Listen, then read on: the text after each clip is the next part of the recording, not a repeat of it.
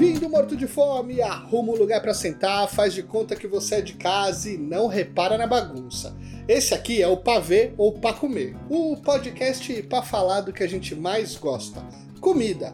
Tudo isso sempre acompanhado de convidados maravilhosos, porque a cozinha só é o melhor lugar da casa se ela estiver cheia de amigos.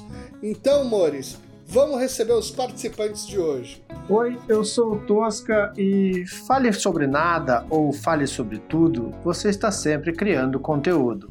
Isaac Newton. Oi, eu sou o Mohamed, não tenho uma frase tão impactante como a do Tosca, mas o importante é criar conteúdo e falar bastante. Eu sou o Matheus Flandoli e hoje é pra ver Mohamed Hind no YouTube. É pra ver ou pra comer? É, meus amigos, hoje vamos conversar com uma das figuras mais relevantes na criação do conteúdo culinário no YouTube BR, Mohamed. Cara, muito obrigado por participar do nosso podcast e eu já vou começar com uma pergunta. Você que é um cara que está em múltiplas plataformas, é um cara que entende muito de comida, como que você se define? Como você se apresenta para uma audiência que ainda não te conhece? Me apresento como cozinheiro e criador de conteúdo. Tu, assim como eu, é um ex-participante de reality. Participou da primeira edição do Masterchef em 2014.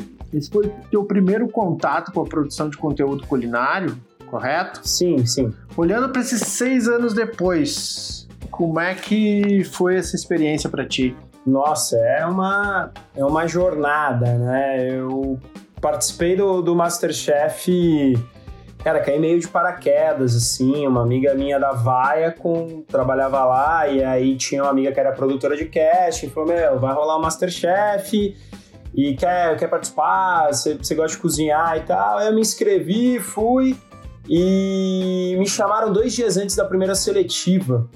E aí, na real, é... eu cheguei lá e aí eu comecei a olhar, comecei a trocar ideia com a galera na fila. Tinha 300, tinham 280 pessoas, 290 pessoas. E aí, muita gente que eu conversava já tinha feito uma pré-seleção, já tinha feito uma entrevista, já tinha feito algo e não tinha feito absolutamente nada.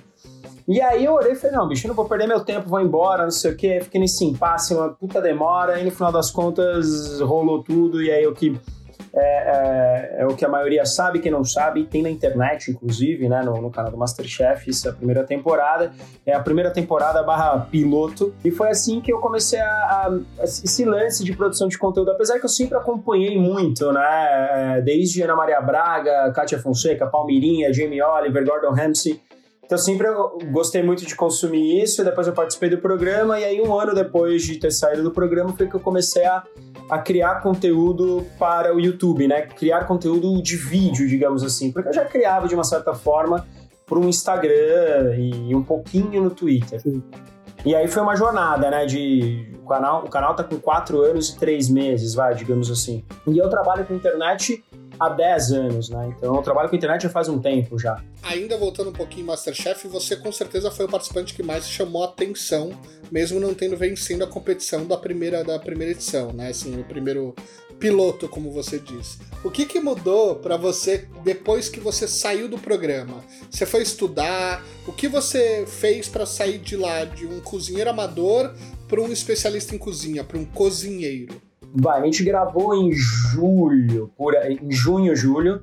As gravações foram até setembro e em final de setembro começou a veicular. É, acho que é mais ou menos isso. Enquanto o programa ainda estava passando né, na, na, televisão, eu já fui bater na porta do Alberto Landgraf no extinto Epice e extinto Beato, que foi onde eu trabalhei, e eu fui, fui lá pedir um estágio. Foi pra cozinha. É, o programa tava no ar e eu tava lá trabalhando, enfim. E eu tava lá dentro de uma cozinha trancado, trabalhando 12, 13 horas por dia, fazendo almoço e jantar, enfim. É, e aí foi uma baita experiência. Então eu não fiquei parado, uh, sei lá, com assessores, não, vamos fazer assim, assim, assado. Eu meti o louco, falei, não, vou trabalhar para eu entender o que, que eu vou seguir, né? É, depois do programa. Então, é, essa, esse foi o rolê que eu fiz é, enquanto o programa ainda estava no ar. Depois que o programa terminou em dezembro, fevereiro, março, meu celular não parava de tocar, aí eram assessores, empresários, um monte de gente, eu não, não querendo fazer nada com ninguém. Eu fui me entendendo sozinho, fui recebendo alguns trabalhos, eventos, aí você vai começando devagarzinho. E aí eu cheguei até ter um, um escritório, alguma coisa que, cuidou, que cuidava um pouco de mim, essas coisas assim. Pra mim era tudo muito novo, mas eu fiquei quatro, cinco meses, falei, não, não, não rola. E aí eu fui seguindo a trajetória sozinho. Sozinho não, né? Porque sempre você tem pessoas que te ajudam, então tiveram pessoas que trabalharam comigo e que trabalham hoje em dia, que me ajudam bastante em, em, todo esse percurso. E, cara, quais foram as portas que, que se abriram e as janelas depois dessa participação no Masterchef? Hein? Ah, abriu muito. Sim, obviamente eu devo muito ao programa, né? Porque você tem uma visibilidade, aí isso fez com que eu tivesse a possibilidade de trabalhar num grande restaurante, é, e aí ter uma, uma certa popularidade, digamos assim, uma popularidade que eu sabia que tinha um prazo de validade. É, cara, sei lá, é, é, muito louco. Você tava na TV aberta, 8, 9 pontos, sem saber de nada. Imagina, moleque, 26, 27 anos, eu falei, meu, sei lá, você saía numa festa, todo mundo te parava. Era muito louco, você não conseguia andar. Eu falei, gente, o que tá acontecendo? E aí, você tem que ter a cabeça muito no lugar. E falar, não, pera, isso é, não é real, isso uma hora acaba, isso não, sabe? Então, eu acho que eu tive alguns momentos que eu falei, quer saber, foda-se, vou aproveitar isso aí e é, vamos pra balada, zoar, ganhar uma grana até que meio que fácil, porque você fazia post, etc, meio que sem fazer muita coisa, né? Isso, obviamente, depois do, do restaurante. Só que eu tinha sempre na cabeça, falei, não, eu preciso entender que isso vai acabar em algum momento. E aí, e, é, em final de 2015, começou a tudo cair, assim, cara. Não começou mais a vir trampo, não começou a vir mais nada. Eu vi que eu não tava criando nada. E aí eu sabia que esse momento ia chegar. E na hora que eu tava vendo que esse momento ia chegar, coincidiu de. Eu falei, não, vamos fazer um canal no YouTube. Porque muita gente me chamou para participar de canais do YouTube. Então eu acabei pescando muita coisa, entendendo muito bem o mercado, entendendo muito bem o que era criar ali, para não fazer qualquer coisa, para não ser só mais um.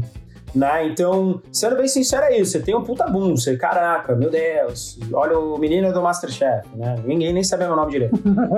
Mas era o menino do Masterchef. Então, eu soube tirar um proveito disso. É... Quase é uma linha muito tênue, quase que eu dou umas escorregadas e me perco um pouco e fica meio deslumbradão. Mas eu consegui me, me estabilizar ali. E aí eu encontrei o Ribas, que é, é um amigo meu de longa data de São Caetano a gente se encontrou num, num, numa viagem e aí a gente falou, vamos lançar o canal, vamos fazer um canal. Ele, ele trabalhava na Band, inclusive, a gente se reencontrou na Band porque ele fazia. É, ele, foi, ele era filmmaker ali do. Ele era cinegrafista do Masterchef, né? Então a gente acabou se reencontrando, continuou se falando e lançamos o, o, canal. Aí a gente se programou muito bem e aí em março de 2016 a gente soltou o primeiro vídeo do, do canal e aí as coisas começaram a ir. Cara, foi muita loucura porque ninguém mais falava nada, não pintava trampo, a grana acabando e eu tinha mudado para casa que eu tô hoje, que é onde eu gravo, já pensando e vislumbrando que o canal fosse crescer. E aí eu passei por todas as etapas, bicho, porque eu lancei o canal um ano depois. Então eu comecei com 100 inscritos, eu fiquei, sei lá, por muito tempo com 2, 3 mil inscritos. E aí eu fui batalhando, fazendo collabs, indo, metendo a cara cara, coragem, vambora, vambora, e aí as coisas aconteceram. É, é pra ver ou pra comer? Desses, desses movimentos que você fez, de fazer muita collab, de começar a, a tatear o universo do YouTube, é, em 2015 você também estreou na Testmade junto com a Luanda Gazzoni do Torrada Torrada, né? A série chamada Prato do Dia era uma série que estava com vocês é, e aí, como foi sua experiência dentro da Testmade? Assim, foram 25 episódios que te ajudaram a te desenvolver como apresentador, como criador de conteúdo? Como foi? Muito. Cara, grande falha minha. Eu, toda vez que eu bato um papo com alguém sobre isso, eu sempre falo da Testmade. E eu esqueci bem dessa, né, nesse papo, mas grande falha. A Testmade tem um papel importantíssimo nesse meio do caminho. Em 2015, a gente, eu tive minha primeira experiência mesmo a, a, apresentando algo, porque antes eu era convidado. E aí agora eu tinha a responsabilidade de apresentar junto da Luanda, que já tinha uma experiência audiovisual, já tinha uma experiência de apresentar, e aí apresentar com uma pessoa não é simples, cara. É, é uma dupla, é muito difícil ali. Criar uma dinâmica, né? Difícil. Putz. É, foi uma grande escola, foi ali que eu comecei também a observar. Cara, isso foi fundamental porque eu olhava e via como que eram os bastidores, o que, que eu precisava fazer para acontecer. Então foi ali que eu também comecei a pegar alguns traquejos de apresentar e, e perder um pouco, saber olhar para a câmera. E, e, foi uma grande escola. Aliás, eu agradeço muito a Testimento, tem um carinho enorme pelo Léo, pela Mari, todo mundo lá. Inclusive, o dia que eu tive que sair de lá, quase que chorei. Cara, e assim, aqui eu vou fazer uma pequena revelação, né? O dia que eu me inscrevi no reality da Testmade, eu tava vendo uns vídeos, aí eu vi um teu e eu pensei, nossa, se esse cara tiver, eu vou perder na primeira. eu achava que tu ia ser um participante, até então eu não tinha te visto, né? Mas enfim, foi muito massa quando tu foi jurado lá. Né? E eu te encontrei lá numa prova que eu apanhei muito, claro. Uh, tu foi até nos ajudar ali, foi, foi, foi um cara muito legal. E quando tu participa como, jurado, tu me dá um feedback muito importante que assim é 50% vídeo e 50% comida. Tu descobriu isso na tua experiência lá? Foi isso, né? Essa coisa de olhar para a câmera, entender como é que foi esse, esse rolê lá para ti? É muito louco, né? Uh, se você é um baita de um cozinheiro, você vai fazer uma puta de uma receita, mas não sabe apresentar, esquece. Eu falei isso, foi exatamente isso que eu falei, acho, Latos, que é bem isso que você quis dizer aí. Sim. Se, é. você, se você não é, se você sabe cozinhar, puta cozinheiro, tá, mas não sabe falar, não sabe explicar a receita, não sabe apresentar, esquece não funciona, você não vai conseguir ir para frente. Nessa situação, tá? Pode ser que depois você melhore, estude e tal, mas é isso. Agora, se você não manja tanto de cozinha, mas fala bem, entende, tem os traquejos, consegue falar para a câmera, é, a chance de ter sucesso é muito maior. Tem que, tem que saber, não adianta saber cozinhar, fazer um puta macarrão, um, prato muito louco, contemporâneo, esferas malucas e, e não conseguir passar isso para quem está te assistindo. E, e, quando eu fui lá te na, participei e vi você e a, e a Beta, a Beta, né? Beta ou é Beta? Beta, né? Isso, Beta, Beta, Beta. Eu achei, eu lembro, que eu, lembro até hoje que eu falei para vocês, eu falei, gente, parece que é um personagem, que vocês eram um personagem e que e tava conflitando demais porque eram ficou muito brincadeira demais ali os dois, principalmente da Bebeta. E aí eu, eu ficou over um pouco. E aí hoje quando eu vejo o teu programa, Tosca, eu falo, caralho, que animal, tipo, é outro rolê, é outra coisa do que eu vi aquele dia. É tipo um cara que entrevista, troca uma ideia, cozinha, aprofunda os temas, então era uma outra coisa que eu li falei, caramba, bicho, o que eu vi ali não, não era o Tosca que eu tava vendo agora. E aí muito disso também é porque você tava dividindo o palco com outra pessoa. E hoje eu vejo a Bebeta, eu falo, não, a Bebeta é bem aquilo mesmo. Tosca, não que você não fosse aquilo, mas eu acho que você tem outras nuances ali. A Bebeta não, a Bebeta vai lá agora, fala, tipo, o programa que ela, que ela tá fazendo, de ler comentários, alguma coisa a ver com relacionamentos e, e etc, né? Que é uma coisa mais cômica, digamos assim. É, então, então é isso. Tanto que você e ela sabiam falar pra câmera, até demais, entendeu?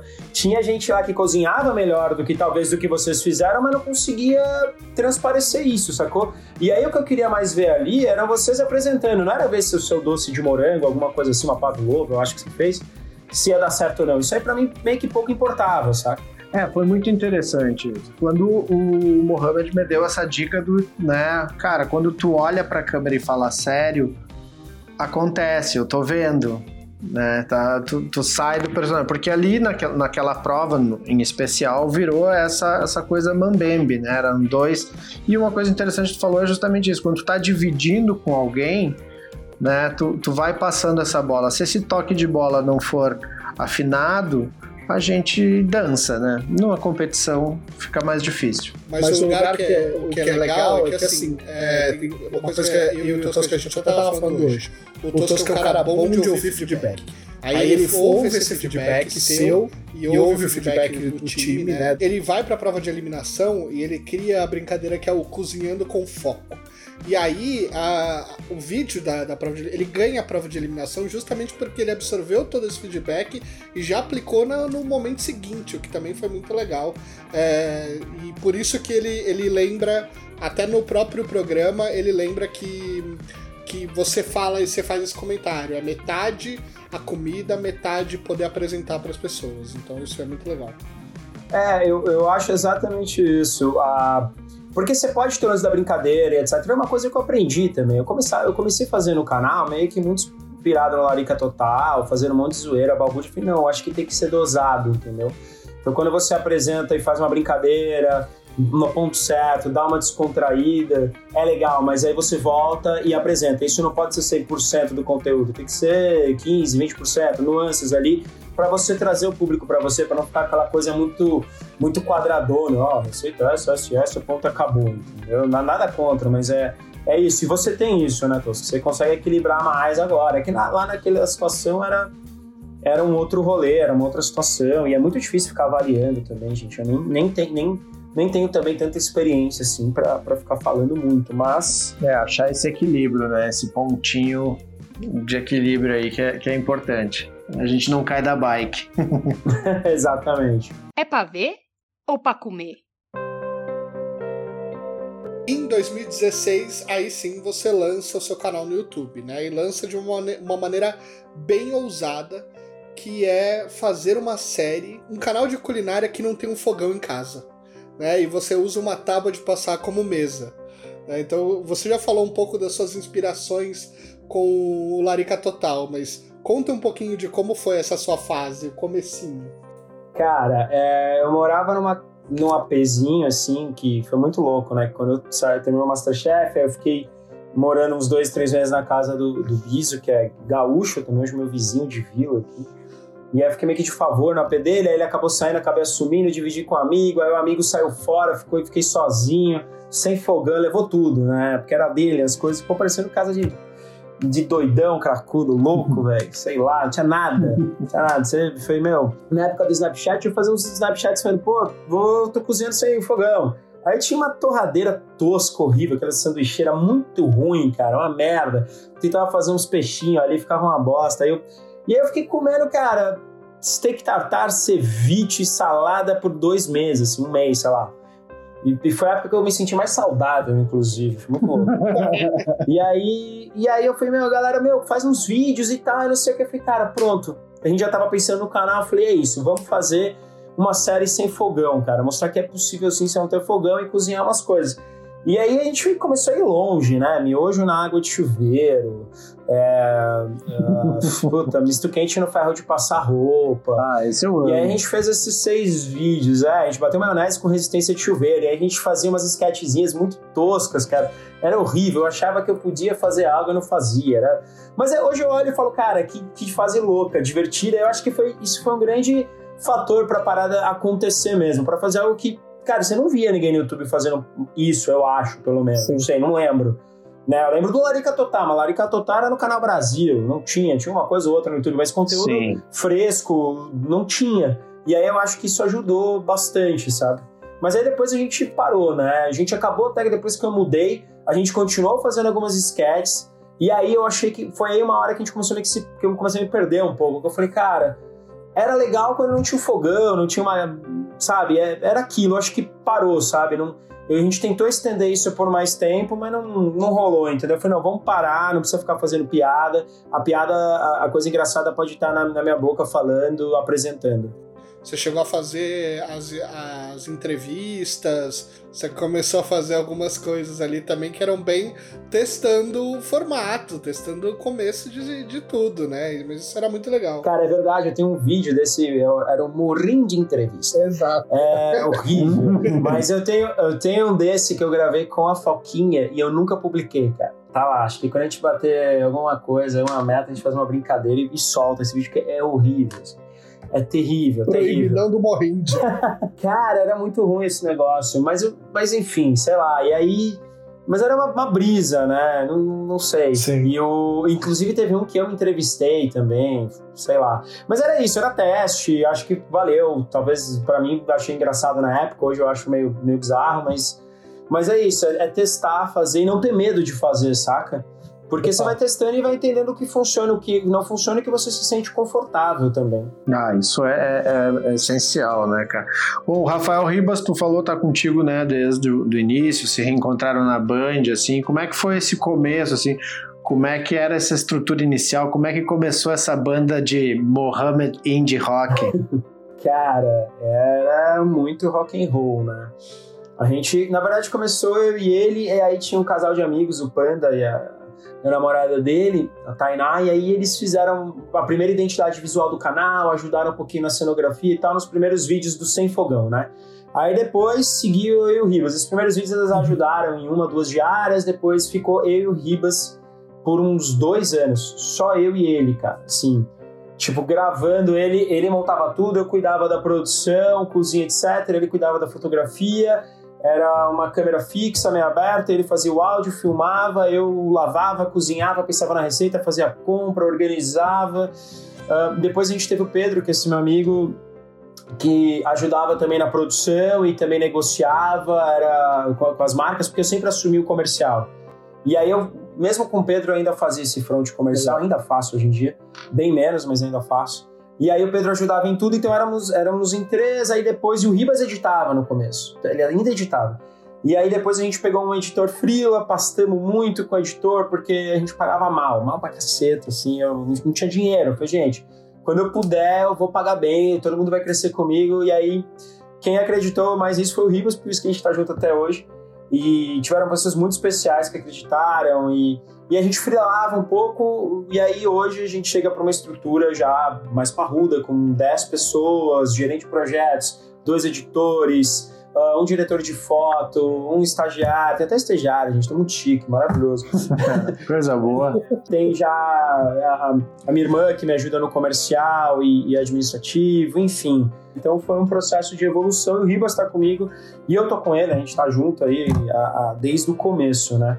No meio do caminho quase que a gente se separa, mas eu falei, não, menina, vem aqui, aposta, acredita, espera é um processo que demora, entendeu? É, acho que todo mundo que produz conteúdo fala que o, segredo do sucesso é perseverança. Porque todo mundo cai no meio do caminho, mas na hora que você vai pegando o jeito, achando, achando o seu caminho, é, a tendência é você ter um crescimento e uma identidade visual interessante aí, né? Sim, eu não tinha noção nenhuma de audiovisual, né? Eu tenho, eu tenho uma, uma, uma qualidade, eu acho que é importante a gente também reconhecer algumas qualidades que a gente tem, não só os defeitos. Né? Defeitos eu tenho mais defeitos, defeito pra caralho, mas eu tenho uma, uma coisa de adaptação e de pegar muito rápido as coisas. Então eu observo as coisas, eu absorvo, pum, já sei, não que eu sei fazer, mas eu falo, não, vou, vou fazer. E aí tem uma coisa que eu faço muito bem também, que é produzir fazer acontecer. E negociar. Então eu tinha essas três coisas ali, que era a adaptação, produção, tipo, cara, resolver problema, desenrolar, não existe não, assim, isso é até ruim de vez em quando. Ah, não dá, não, não, não dá, não dá, dá sim, vamos, vamos até onde der. E um, um tino comercial, porque querendo ou não, você precisa ter verba, cara. Sem grana, infelizmente, não dá para acontecer o rolê. Então eu sempre fui pensando de forma que eu pudesse vender o projeto. E também profissionalizar, né, cara? Então, além da perseverança, sorte também, cara. Não adianta falar que não, sorte também ajuda, lógico, sempre mas é, é, profissionalizar e ter uma visão mais empresarial da coisa. Eu sempre tive isso também, por, por já ter isso muito de família e ter tido outro negócio de internet também. Então, esses fatores ajudaram e o Ribas, obviamente, muito, porque eu, eu não sei filmar, por exemplo, gente. Hoje, se você me dá uma câmera na mão, eu não sei. Eu sei falar do plano, eu opino no plano, na fotografia, eu falo, ah, por que você acha que tal? Eu opino na edição, eu não sei editar nada. Mas eu olho a edição e falo, isso, isso, isso muda, né? Eu ponho ali, encaixa, tipo... Porque eu absorvi, mas eu não consigo fazer algumas coisas. Então, é... e, e, uma outra coisa também é sempre achar pessoas que sabem, saibam fazer algo melhor do que você ou algo que você não saiba fazer. Sim, legal. Mas ó, como é que funciona hoje o seu processo de criação? Você acaba fazendo tudo sozinho ou existe um planejamento? Como é que é a rotina de trabalho do canal? Cara, hoje, hoje eu tô até um pouco mais por fora. É muito louco isso, porque eu tô tocando uma obra agora, né? Enfim, a gente parou por causa da pandemia, voltou agora, então a gente tá montando um estúdio com três uhum. cozinhas, é grande, 200 metros quadrados. Que legal. É, com sala de reunião, quer dizer, não sei nem mais se vai ter, né? Mas, enfim. É, uma, é, espaço de edição, a gente queria fazer eventos também, né? Pequenos eventos para 20, 30 pessoas, para marcas e tal, vamos entender depois. Então eu fiquei muito focado um pouco nisso, nesse projeto. E, e, acabei delegando um pouco mais as coisas. Então, sempre você tem tudo coordenado, né? Que, que são as pontas. Então, uhum. desde a filmagem, do envio, do tráfego do material para edição, aí as aprovações do vídeo, publica o vídeo, aí divulga no social, né? A gente tem uma pessoa focada em social que já pensa estrategicamente em todas Sim. as plataformas, de como divulgar. E aí também tem o processo criativo de formatos, né? A gente não pega e faz um vídeo qualquer, não. A gente desenvolve um formato, como que ele é, a cabeça, a imagem, edição, o que, que a gente vai falar. E aí isso vem muito de pesquisa e consumir é, coisas na internet, de streaming também. É, e aí a gente pensa, não só eu, algumas coisas saem de mim, eu sugiro, dão certo, outras não, outras, outras pessoas uh, uh, falam. Mas, por exemplo, a série Três Tipos D, eu cheguei para, na época, eu, o Ribas e o Biso, só e, a, e um editor Frila. Eu falei, gente, vamos fazer alguma coisa de experimentar hambúrgueres, experimentar coisas. A gente queria começar a fazer externa, né? Eu sempre, eu sempre me inspirei muito no Anthony Bourdain, eu nunca quis fazer receita, na real. É, eu sempre quis, porra, partir legal. Falaram de comida, né? Falar de comida. Mas eu cheguei, vamos fazer isso. Aí o Pedro chegou, putz, cara, tem uma série que é, é do BuzzFeed, que é Worth It. Então eu cheguei nas pessoas que eu queria fazer algo, ele me veio com Worth It, aí eu comecei a assistir Ugly Delicious, juntamos os dois, misturado com Anthony Bourdain, e fizemos a série Três Tipos D. Ah, da hora. E aí a série Três Tipos D tem um formato, tem tudo certo, um padrão de tema, um, pa um padrão de entrevista, etc. E aí foi, foi adaptando. Aí a gente tem cozinha básica, que é chupinhada da Rita Lobo. E eu falo, gente, isso aí, quero, é, essa série é em total cozinha, é cozinha prática. Eu falei, vamos fazer a cozinha básica. E aí a gente foi desenvolvendo alguns formatos. Agora, viagem é uma coisa que, que aconteceu, a gente soltou até vídeos da Califórnia agora. E aí, por exemplo, aí agora o que, que eu fiz? Eu falei, gente, aí eu tenho, por exemplo, um ano de referência. Eu tenho um ano, exatos um ano que eu tô colhendo referências de tudo que eu vejo. Tudo. Eu tenho uma, um grupo comigo mesmo nos WhatsApps anoto ali. Aí eu cheguei pra galera toda, cheguei pra equipe, tem todo mundo, cara. Põe todo mundo para participar, editor, todo mundo. Fala, gente, nós somos em 10 e isso é possível ainda. Então vamos vamos aproveitar e todo mundo me tragam ideias, me tragam tudo. Inclusive, segunda-feira agora a gente vai ter uma reunião, um brainstorming, que todo mundo vai trazer as referências de novas séries, de novos conteúdos. E aí a gente vai, vai afunilar isso, depois eu e o Ribas decidimos qual caminho seguir inclusive para o estúdio, né? Porque a gente vai, vai tem novas séries para o estúdio e a uhum. ideia é que a gente tenha novos apresentadores, né? A gente já tem o Ribas fazendo vegetariano, o Léo Santos com série low carb Sim. e a ideia é que eu tá, por enquanto ainda vou ser o protagonista porque o canal tem o meu nome e tal, mas a ideia é que é que o negócio vá, vá saindo, seja um grupo, é meio que um pouco o food tube do, do, do Jamie Oliver, assim. Legal.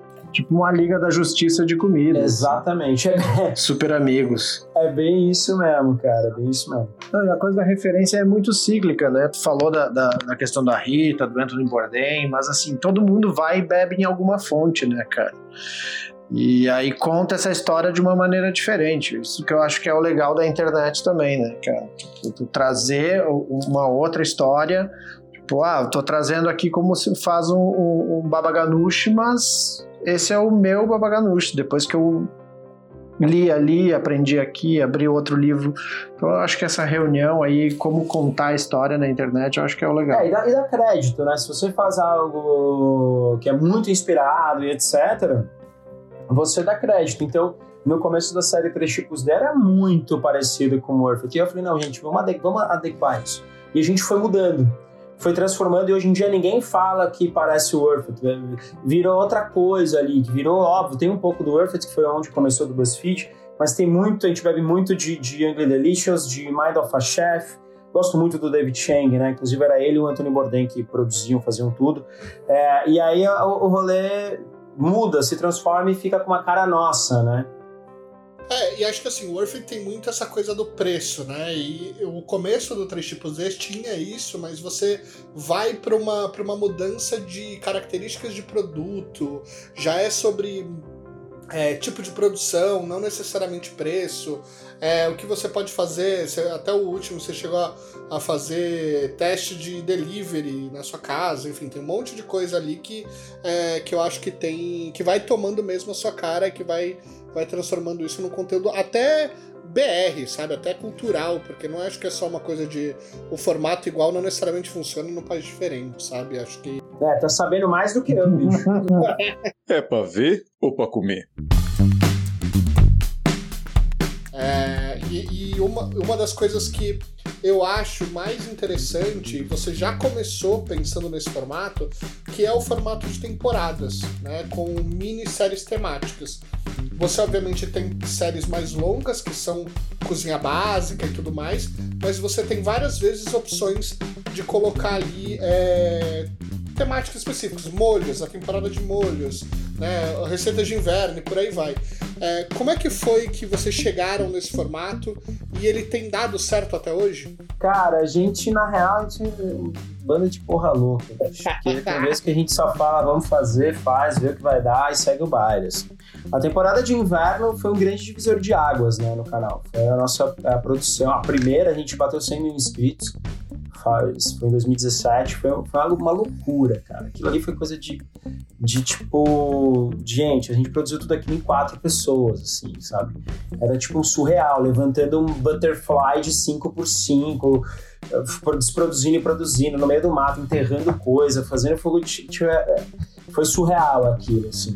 E a gente depois fez é, as de verão, depois voltou, aí tanto que a gente traumatizou, ficamos um ano sem temporada de inverno. Falou, não, vamos fazer mais, pelo amor de Deus.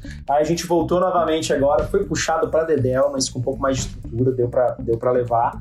É, e aí a gente define em, em, as temporadas que são mais fixas, né? Em formatos. Então, digamos assim, três tipos de fixo, é, cozinha básica, verão e inverno. Vamos dizer que esse é o grosso. E depois vão vindo as pilhas. Então, por exemplo, agora a gente está com uma que se chama turbinando, turbinando sua comida alguma coisa assim. Sim, a gente sim. Pega... Comida congelada. É, ou comida. Hoje mesmo a gente pegou bolo, aqueles bolo Puma, sabe?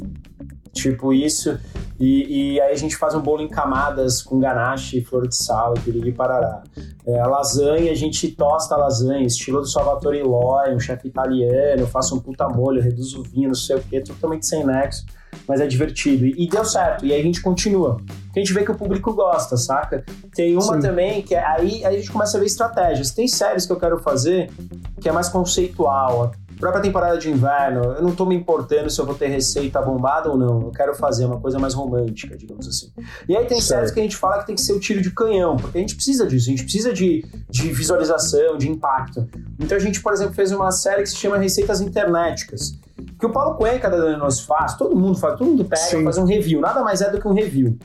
Só que eu falei, cara, vamos criar isso um formato. E a gente se inspirou no quê? No Marcos Mion, lá atrás, no MTV, que ele ele olhava os clipes e tirava uma onda. No nosso caso, a gente não tira uma onda, de vez em quando a gente tá, ah, uma brincadeira, uma coisa assim para também não suar, não ficar suando, nossa, uma coisa meio prepotente. Não, cara. Tanto que eu sempre falo.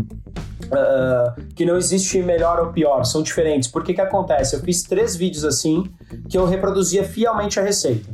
Aí no meio dos uhum. comentários a galera, morra, faz a sua versão, faz o que, o que você mudaria. E a gente adequou e agora a gente faz o quê? A gente analisa o vídeo e aí eu falo, ó, gente, eu vou mudar e adequar a receita para mim. E tá funcionando super bem.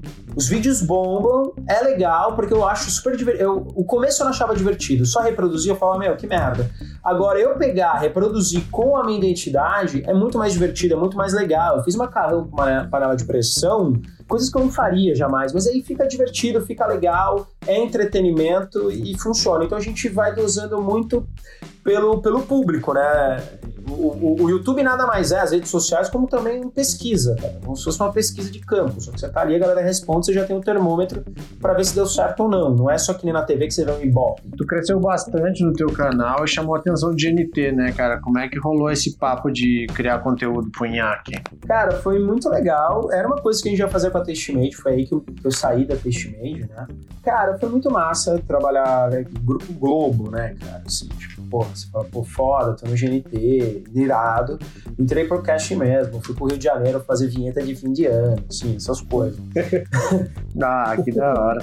Maravilhoso. Não, muito legal, cara. E aí eu tive a oportunidade de conhecer, eu já conhecia a Raíza Costa antes do GNT, mas tive a oportunidade de ter um contato mais próximo com o Coach Troagô, que é um cara que eu admiro demais, aliás, é uma referência, assisti a Meni Confiance, isso nos anos 90, começo dos anos 2000, acho. É, então foi muito, foi muito massa poder ter isso, ter essa experiência.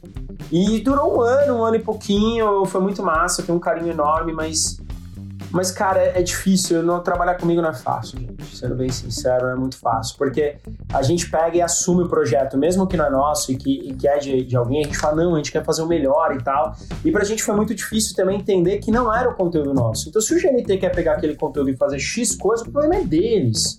Eu tô sendo contratado para apresentar e produzir, como produtor e apresentador, nada mais disso. Eu demorou para cair um pouco a ficha e, e, e, é isso, assim. Então foi um baita aprendizado, tenho um carinho enorme por eles, acho que é recíproco também. E espero poder fazer coisas uh, para eles em breve novamente, ou talvez não também, cara. Porque fazer o que a gente está fazendo aqui, três vídeos por semana, indo para um estúdio, produções complexas como temporada de inverno em Califórnia agora, demanda muito tempo. E aí eu, eu acho que eu ia ficar doente, cara. Eu tava ficando doente naquela época. Eu tava ficando uma pessoa chata pra cacete, mais do que talvez eu já seja. Mas ó, falando do Inhaque, é, você criou uma série de conteúdos na feira, lá. Na sua participação do Taste Makers, a prova foi na feira e um dos seus vídeos mais assistidos nos últimos tempos é a receita do pastel de feira. Seria você o embaixador das feiras de São Paulo? Não, cara, eu adoraria, viu? Eu deveria ir mais pra feira, inclusive. Mas é uma coisa muito popular, democrática, né? Tudo espero que a maioria das pessoas vão à feira, né? Não sei, mas você vai, sei lá, desde a pessoa mais uh, simples até a pessoa mais sofisticada, digamos assim, todo, todo mundo vai, sabe? De, é, é eu acho que é legal, porque a feira é, é democrática, eu gosto dessa coisa meio barulho, barulho e não sei o quê, e, e ver o alimento, sentir, etc. Eu acho essa confusão muito legal. Eu adoro feira. É pra ver ou pra comer? Outro conteúdo muito legal que você tem, que a gente já falou aqui, são é, a série de viagens, né? Então, assim, a, essa, obviamente, quando a gente fala das receitas de inverno, rola uma viagem, mas acho que essa da Califórnia ficou incrível, assim, a qualidade da produção e do conteúdo, acho que é, é muito, muito, muito bacana. Antes mesmo da gente começar aqui, eu tava vendo o último vídeo agora de fast foods. É, é o seu tipo hoje de conteúdo favorito de fazer? É, é o que dá mais trabalho, mas é o que eu tenho mais prazer, eu acho que é o que a gente quer seguir. Talvez adequar um pouco mais o formato, entender, para não ficar só um vídeo de viagem com comida, assim, eu acho que eu acho que é o conteúdo de referência, assim.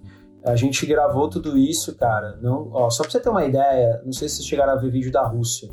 Rússia e Israel, alguma coisa. Cara, só foi eu e o Ribas. Cara. Mais ninguém, bicho. E eu segurando as coisas na mochila, ele rodando. Israel foi 100% eu Ribas. Rússia a gente teve uma pequena ajuda. Uma pequena ajuda, não. O, o, o Gui, que também trabalhava na produtora, ele deu um, deu um baita help de produção, para produção, porque a gente foi filmar lá Multishow, GNT e outras coisas. Mas a maioria era eu e Ribas. E aí agora a gente tá com um pouco. Califórnia, a gente já foi. Uh, eu, Ribas, Fiore e Will, então nós somos em quatro e ainda com uma assessoria, um suporte do Ministério do Turismo de lá. Então a gente tem um pouco mais de, de um pouco mais de estrutura, fica mais fácil, uh, fica mais bonita as coisas, mas ainda assim é muito pauleira. A gente gravou em 10 dias, não, em 14 dias, 30 locações, cara. É tipo surreal, assim. E, e, tipo, voltando de gravação e tendo que fazer log e etc, cara, a gente é muito puxado. E a gente chegou à conclusão que não, cara, o certo é rodar 15 locações, uma locação por dia, saca? Com calma. Porque quando você pega uma produção Netflix, bicho, os caras fecham o quarteirão, meu irmão. Vão 30 pessoas lá, fecha o quarteirão, foda-se, vamos rodar o bagulho, é isso. Pode. E a gente consegue fazer um conteúdo nível Netflix, eu, assim, eu acho um puta elogio quando galera, a galera comenta lá. Não sou nem eu que tô dizendo, a galera comenta, pô, nível Netflix e tal, a gente fala, caralho, que foda. Só que imagina se a gente tivesse a estrutura, sabe, adequada, entendeu? É, esse dá para ver que você já tem duas câmeras que estão que te seguindo, quando você tá falando você tem dois cortes. É, eu vi que a produção deu, deu uma melhorada mesmo e ficou muito legal, cara, parabéns. É, Paris e Líbano a gente também teve, a gente foi com uma equipe um pouco maior, mas Sim. Líbano foi uma loucura também, né, cara? Rodamos o país inteiro em seis dias, 22 locações. Seis dias, 22 locações. É tipo, não, é, Ai, eu falei, cara, não. Não, foi loucura. Aquilo ali no Líbano foi muita loucura. A gente levou editor. Era, um, era uma parada que tava fechado de job e a marca deu para trás. Eu tive que bancar metade do job. Uhum. Tipo, cara, foi uma loucura. Levei minha mãe e minha irmã, era uma pauta de Dia das Mães. E aí, quando, como a gente fazia uma escala em Paris, a gente falou, vamos rodar em Paris. A gente não bate bem da cabeça, mas, mas enfim. tu bota no papel, a conta não fecha, assim, né? 22 lugares em seis dias, assim. Não, não fecha, cara. E cancelando o job. Eu cheguei pra marca e falei assim, ó ou vocês mantêm a, a, o hospedagem e a passagem, ou a gente vai conversar na justiça. Não tem conversa, meu irmão. E além da justiça, eu vou meter a boca no trombone, vou usar a rede social, vou dar uma de blogueiro e blogueiro uh, histérico e vou meter o pau mesmo. Eu falei, bicho, porra, cancelar o job um dia antes, velho. Eu falei, vocês estão loucos, a gente tá pronto, com mala pronta para viajar, vocês estão malucos. É, tá errado, tá errado. Não existe tá isso. Errado. Cara, eu sou assim, eu para mim eu acho que o melhor do turismo é a gastronomia, né, cara? E qual foi a tua viagem? Assim, tipo, eu tenho um, um, uma pira muito grande, assim, que o meu maior souvenir que eu trouxe da Irlanda foi o empanado do Fish and Chips. Qual foi a tua viagem favorita e qual o melhor prato que tu já comeu viajando? Cara, é. Nossa, muito difícil. Não vou, não vou dar uma daqueles, tipo, ai, todas são legais, não. Cara, eu acho que Paris foi muito louco, porque é meio. Eu, eu piro na, na, gastronomia francesa, eu uso muito dessas técnicas francesas, é meio que uma tendência de gastronomia, né? É, então foi muito massa poder estar tá lá. A gente entrevistou uma galera muito foda, foi incrível. Então acho que Paris, assim, muito pau a pau ali com, com, com o Líbano e, e Belém também, cara. Belém do Pará era uma coisa que eu queria conhecer demais e foi incrível. Enfim, muito difícil falar mesmo. Agora, prato tem um que me marcou muito, que é no Líbano. É, não é puxando sardinha pra, pra, pra minha família ali, não. É, cara, a gente tava subindo as montanhas e a gente parou numa tiazinha ali, simples, meio rabugenta, maravilhosa. E ela e tá no vídeo, né? Vou até tentar fazer a parada, ela me dá bronca, enfim. Que é uma comida muito simples, tipo comida de rua, com. É, é tipo uma uma massagem, eles põem um pão, tipo uma massa muito fininha, que põe uma awarma, que eles chamam, que é uma carne em conserva de cordeiro na própria gordura, e aí com coalhada seca e hortelã, e aí essa gordura da carne esquenta, de, começa a derreter e dá uma fritadinha nessa massa é tipo surreal. Acho que foi uma das coisas mais incríveis que eu comi, assim, tipo, hum, foda. Nossa, eu já, é, eu já tô aqui, tipo, mano, já que eu vou achar um cordeiro agora. Sabe bem, né?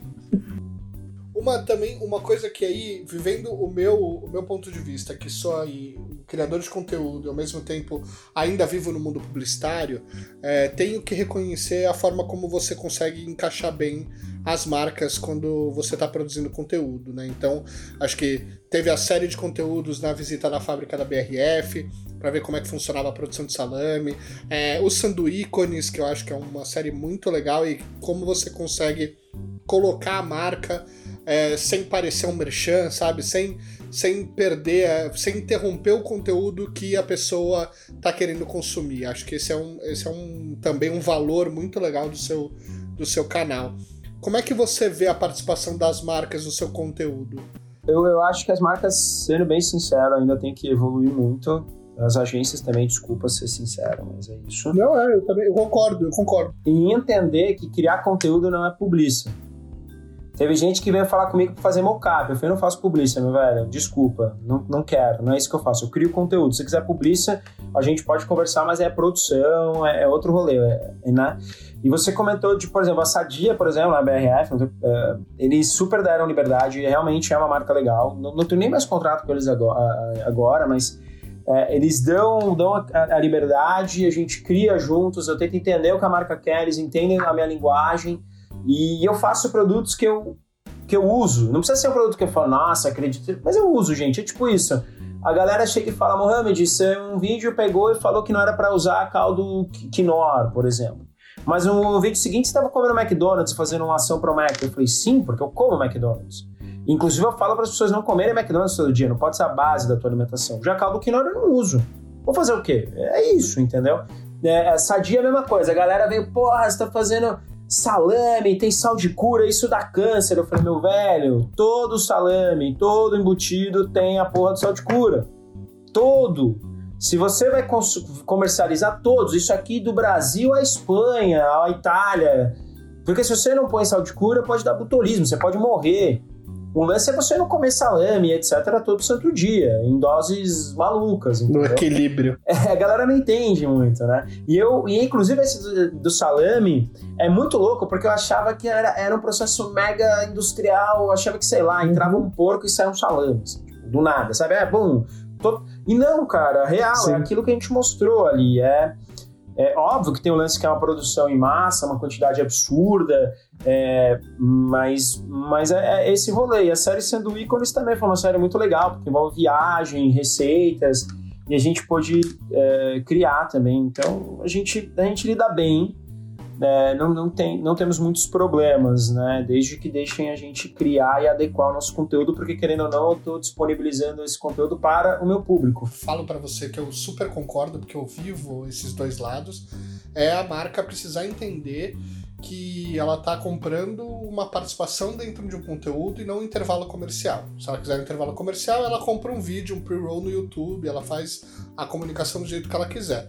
Quando ela participa do conteúdo, ela não precisa ser protagonista, ela pode ser coadjuvante e tudo bem, porque você não vai interromper o conteúdo que o cara quer consumir. Para mim, isso é muito é, valioso. E, e eu acho que é uma batalha que também está sendo travada de dentro das agências. Nem todo mundo, obviamente, entende isso, porque tá todo mundo acostumado a comprar tempo, né? 30 segundos, 15 segundos, um minuto. Mas é, quanto mais a gente evolui para novos tipos de mídia, a gente precisa achar novos jeitos de comunicar o que a marca quer dizer. Eu acho que você faz isso bem, é, de um jeito bem legal. É um aprendizado geral, né, cara? Até, até, até quanto a público, né? Porque tu falou aí a questão, oh, como é que tu come McDonald's? Porra, velho.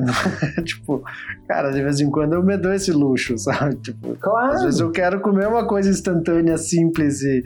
Eu te pergunto também, qual, qual é aquele momentinho assim de.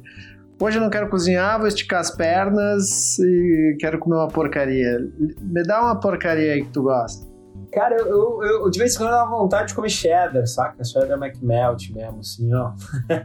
o, o, Chicken Junior também, adorava comer o Chicken Junior, é, que é o Mac Chicken pequenininho. É. E aí tem umas outras coisas que são fast foods também, não ultra né, processados e industrializados em massa, mas tipo, comer um frango frito do, de algum lugar que faz muito bem, de um, de um izakaya é, é, uma, é uma larica ali, não é uma coisa que você vai comer todo dia, saca? É, é que não é fritura, bicho, é isso, né? Mas eu adoro Exatamente. frango frito, eu adoro, de vez em quando me dá umas laricas de doce cabulosa, que eu adoro doce de leite, velho. Aí eu pego um naco de queijo, meto doce de leite, um salzinho e mando ver, velho. Ah, isso é maravilhoso. Estruo isso, assim. Foi aí que eu percebi que eu tava ficando adulto quando eu misturei queijo com doce de leite. Porque para mim um era um, o outro era outro, saca? Aí eu entendi, não, cara, eu acho que eu cresci. É bem. Porque agora eu entendo esse sabor, agora eu entendo essa. Né? O próprio Romeu e Julieta. Antes pra mim, não, não, não. Queijo é queijo, goiabada é goiabada. Aí depois, não, não, beleza. Agora eu entendo esse shake. É, é bem isso aí mesmo. É pra ver ou pra comer? E cara, eu queria saber se assim, uh, tu, né, que que, qual o maior desafio assim que o canal está enfrentando com a pandemia? Cara, a gente se adaptou bem, assim, viu? No começo eu fiquei muito tenso, mais tenso até pelos pequenos comércios, digamos assim, pela galera. Porque, querendo ou não, somos privilegiados, né? A gente vai sofrer, não sei, vou falar por mim, pelo menos, né? Enfim, nós vamos sofrer menos ali né? na, na, na, ponta da coisa, mas eu fiquei muito preocupado se eu ia conseguir manter a galera, né? Então a gente manteve todo mundo. Inclusive, eu mantive contratação, não abaixei salário de ninguém, então eu consegui manter no começo, fiquei muito preocupado. E aí, todo mundo foi para casa, só que a gente continuou a produção. Como ela era em casa, e o William, que é o nosso produtor gastronômico e, é, ele, ele mora na minha vila, né? A gente é vizinho de porta. Então a gente falou, bom, beleza. Ribas, foi Ribas, você topa também? Que ele mora dois minutos de casa aqui, né? Também, ele tem carro, tem tudo. Eu então, gente, se vocês topam, vocês querem continuar? A gente, porque a gente roda no set, é, sou eu e mais quatro. E a gente ia rodar eu e mais dois. As outras duas pessoas a gente deixou em casa. Como o todo o resto, né? A própria Feca... É, que ela vinha, tinha acabado de começar a trabalhar conosco, ela ainda vinha para minha casa, a gente se encontrava. Então todo mundo continuou de casa. É, os editores sempre trabalhavam de casa, mas a gente se encontrava quinzenalmente, digamos assim. E aí começamos a produzir nós, só nós três. Meio que voltamos um pouquinho lá atrás, a gente se virando ali, produzindo. E tá tudo bem, deu para rodar. E a gente sempre rodava assim, uma diária, parava uma semana, via se ninguém tinha nada, voltava. Inclusive eu fiz teste logo lá no começo, paguei uma puta nota para poder ter segurança também para o William e para o Ribas. Então a gente tomou cuidado e foi produzindo em equipe enxuta e conseguimos ir sempre espaçado e, mano, rodando o máximo que dava, porque a gente não sabia o que ia acontecer na semana seguinte. Adequamos o conteúdo. A gente ia soltar a Califórnia em abril, velho. A gente mudou tudo, rodou tudo de novo. E aí, agora seguimos assim ainda, né? O Fiore voltou, a gente conseguiu colocar mais uma pessoa no site para ajudar a gente. Todo mundo fez um teste rápido também de Covid para ver se está tudo certo. E, e eu, eu, sempre falo para as pessoas, eu falo, gente, vocês estão confortáveis? Se não tiver, a gente para o canal. Eu falei, cara, para. Para tudo, foda-se, entendeu? E aí, mas por, por sorte, deu tudo certo e a gente continua produzindo, adequamos o conteúdo e, e teve um, um, aumento muito grande no consumo também, né? As pessoas estão mais em casa e as pessoas querem mais saber como cozinhar. Então, vídeos da cozinha básica era o que bombou muito no começo da pandemia, né? É pra ver ou pra comer? Ó, pensando no futuro do canal, tem alguma coisa que você ainda quer fazer e não conseguiu, ou no canal ou fora dele?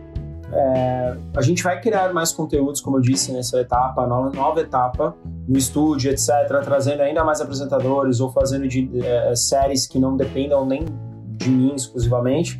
E a gente tem uma vontade, cara, de, pô, é, a gente tenta, a gente vai fazer um trabalho agora para Netflix, para o canal deles. É, e é uma, é uma vontade, sim. Não vou falar que não. Vou, tô, tô faltando um pouco de tempo para mexer os pauzinhos para tentar conversar na Netflix e ver quais são as possibilidades. Porque, querendo ou não, cara, fazer isso que a gente faz, é, quase que uma produção independente, é muito difícil, velho. É muito trampo, é muita grana, é, é, sabe?